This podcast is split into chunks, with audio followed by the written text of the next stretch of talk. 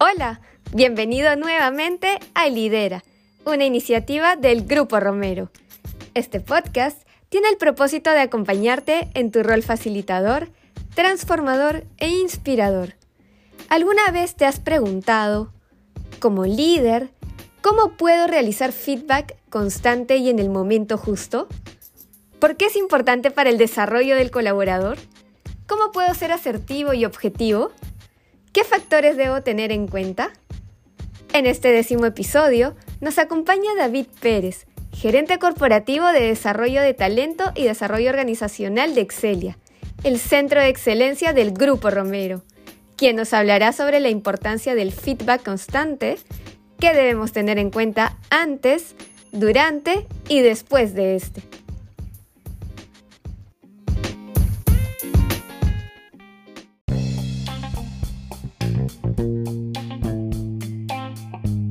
Hola David, gracias por estar hoy con nosotros y tomarte el tiempo de participar como panelista en el podcast Lidera. Hemos recibido la consulta de muchos líderes sobre la relevancia de brindar un buen feedback a nuestros colaboradores. ¿Qué nos podrías comentar sobre ello? Hola Lidera, efectivamente, mantener una práctica de feedback constante es fundamental, no solo para construir equipos de alto desempeño, sino también para acelerar el crecimiento profesional y desarrollo personal de nuestra gente. Es así que el feedback se debe enmarcar en el proceso de comunicación que se da de manera habitual y constante entre líderes y colaboradores, para asegurar el logro de los objetivos y el desarrollo de las competencias. Y dime, que el feedback sea habitual y constante, ¿quiere decir que no es necesario esperar a una sesión formal para brindárselo a alguien? Exacto. El feedback es más valioso cuando se da de manera oportuna. Es así que si observamos una oportunidad de mejora específica, debemos abordarla inmediatamente. Nuestro colaborador podrá identificar de manera más clara el hecho, dando lugar a la mejora y desarrollo. Si se espera la sesión formal de feedback, estamos perdiendo tiempo de trabajo valioso para cerrar las brechas existentes. Claro, qué interesante. Cuéntanos un poco más sobre eso. ¿Cómo podemos llevar a cabo una sesión de feedback? ¿Qué etapas debemos tener en cuenta? Para tener una sesión de feedback productiva, yo les voy a sugerir usar la metodología CEDAR, que a mí personalmente me ha dado muy buenos resultados y los equipos se sienten altamente motivados. Las siglas CEDAR responden a los conceptos de contexto, ejemplos, discusión, acuerdos y revisión. A continuación vamos a ir viendo qué es lo que significa cada una de esas fases. La primera fase es la de contexto, donde vamos a describir objetivamente la situación en la que nos encontramos y se clarifican cuáles son las expectativas de ambas partes frente a la sesión. Un ejemplo podría ser el siguiente.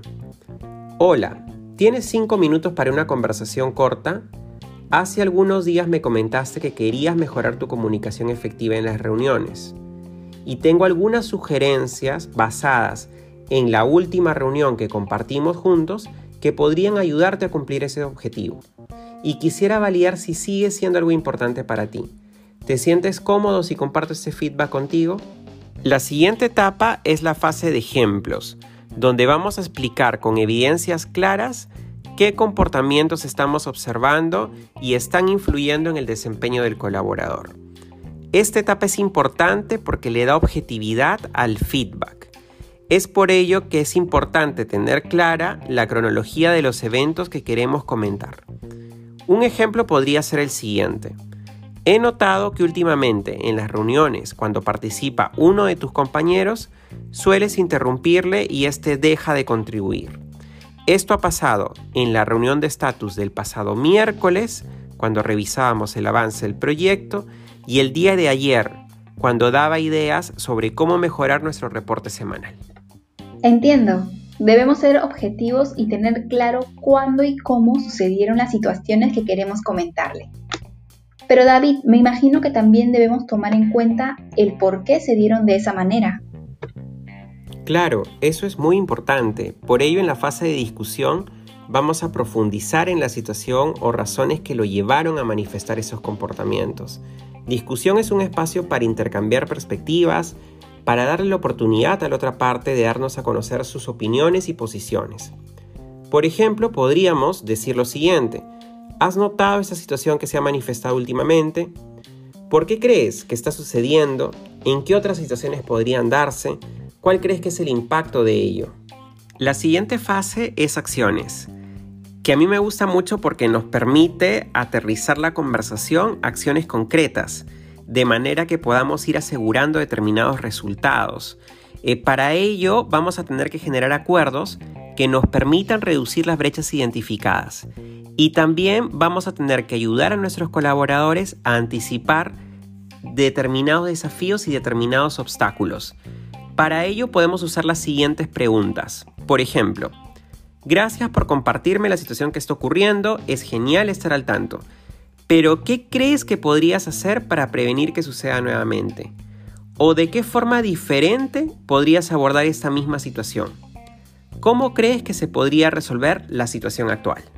Y es así que vamos a llegar a la última fase que es la de revisión, donde vamos a planificar en conjunto cuáles serían las reuniones de seguimiento, ya que es importante revisar periódicamente el avance de los acuerdos y de los compromisos generados. Este, al ser un espacio final, también va a ser valioso para reconocer el progreso y empatizar con el esfuerzo que hemos puesto. Por ello, podríamos decir lo siguiente. Me parece un plan muy bueno el que propones. ¿Cómo te gustaría que le demos seguimiento para ayudarte a ejecutarlo? ¿Cuál es la mejor manera de que te sientas reconocido más adelante? ¿Qué es lo que has aprendido de todo este trabajo realizado? Después de esta sesión, recomiendo validar que el colaborador haya entendido de forma clara los acuerdos que estamos generando y también revisar el plan de desarrollo elaborado como consecuencia. Excelente, ya tengo anotadas las cuatro etapas para lograr un buen feedback. ¿Qué otros tips nos recomiendas? En mi experiencia considero que la mejor sugerencia es brindar feedback con un genuino interés por el bienestar y desarrollo de la otra parte. Algunos consejos adicionales que podría compartir son los siguientes. Asegúrate de fomentar un ambiente de diálogo asertivo y de escucha activa.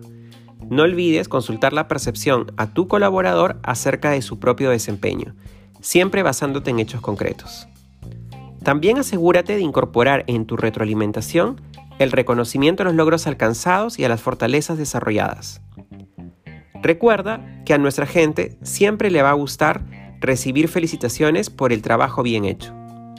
Asimismo, promueve la definición de acciones específicas para ayudarlo a fortalecer sus áreas de oportunidad.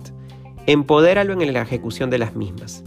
Y finalmente, no te olvides de establecer la fecha de la próxima reunión para monitorear los avances. Muchas gracias David por tu participación y asesoramiento. Ya estamos listos para dar un buen feedback. Estoy segura que todos estamos aprendiendo juntos, pero sobre todo conectados.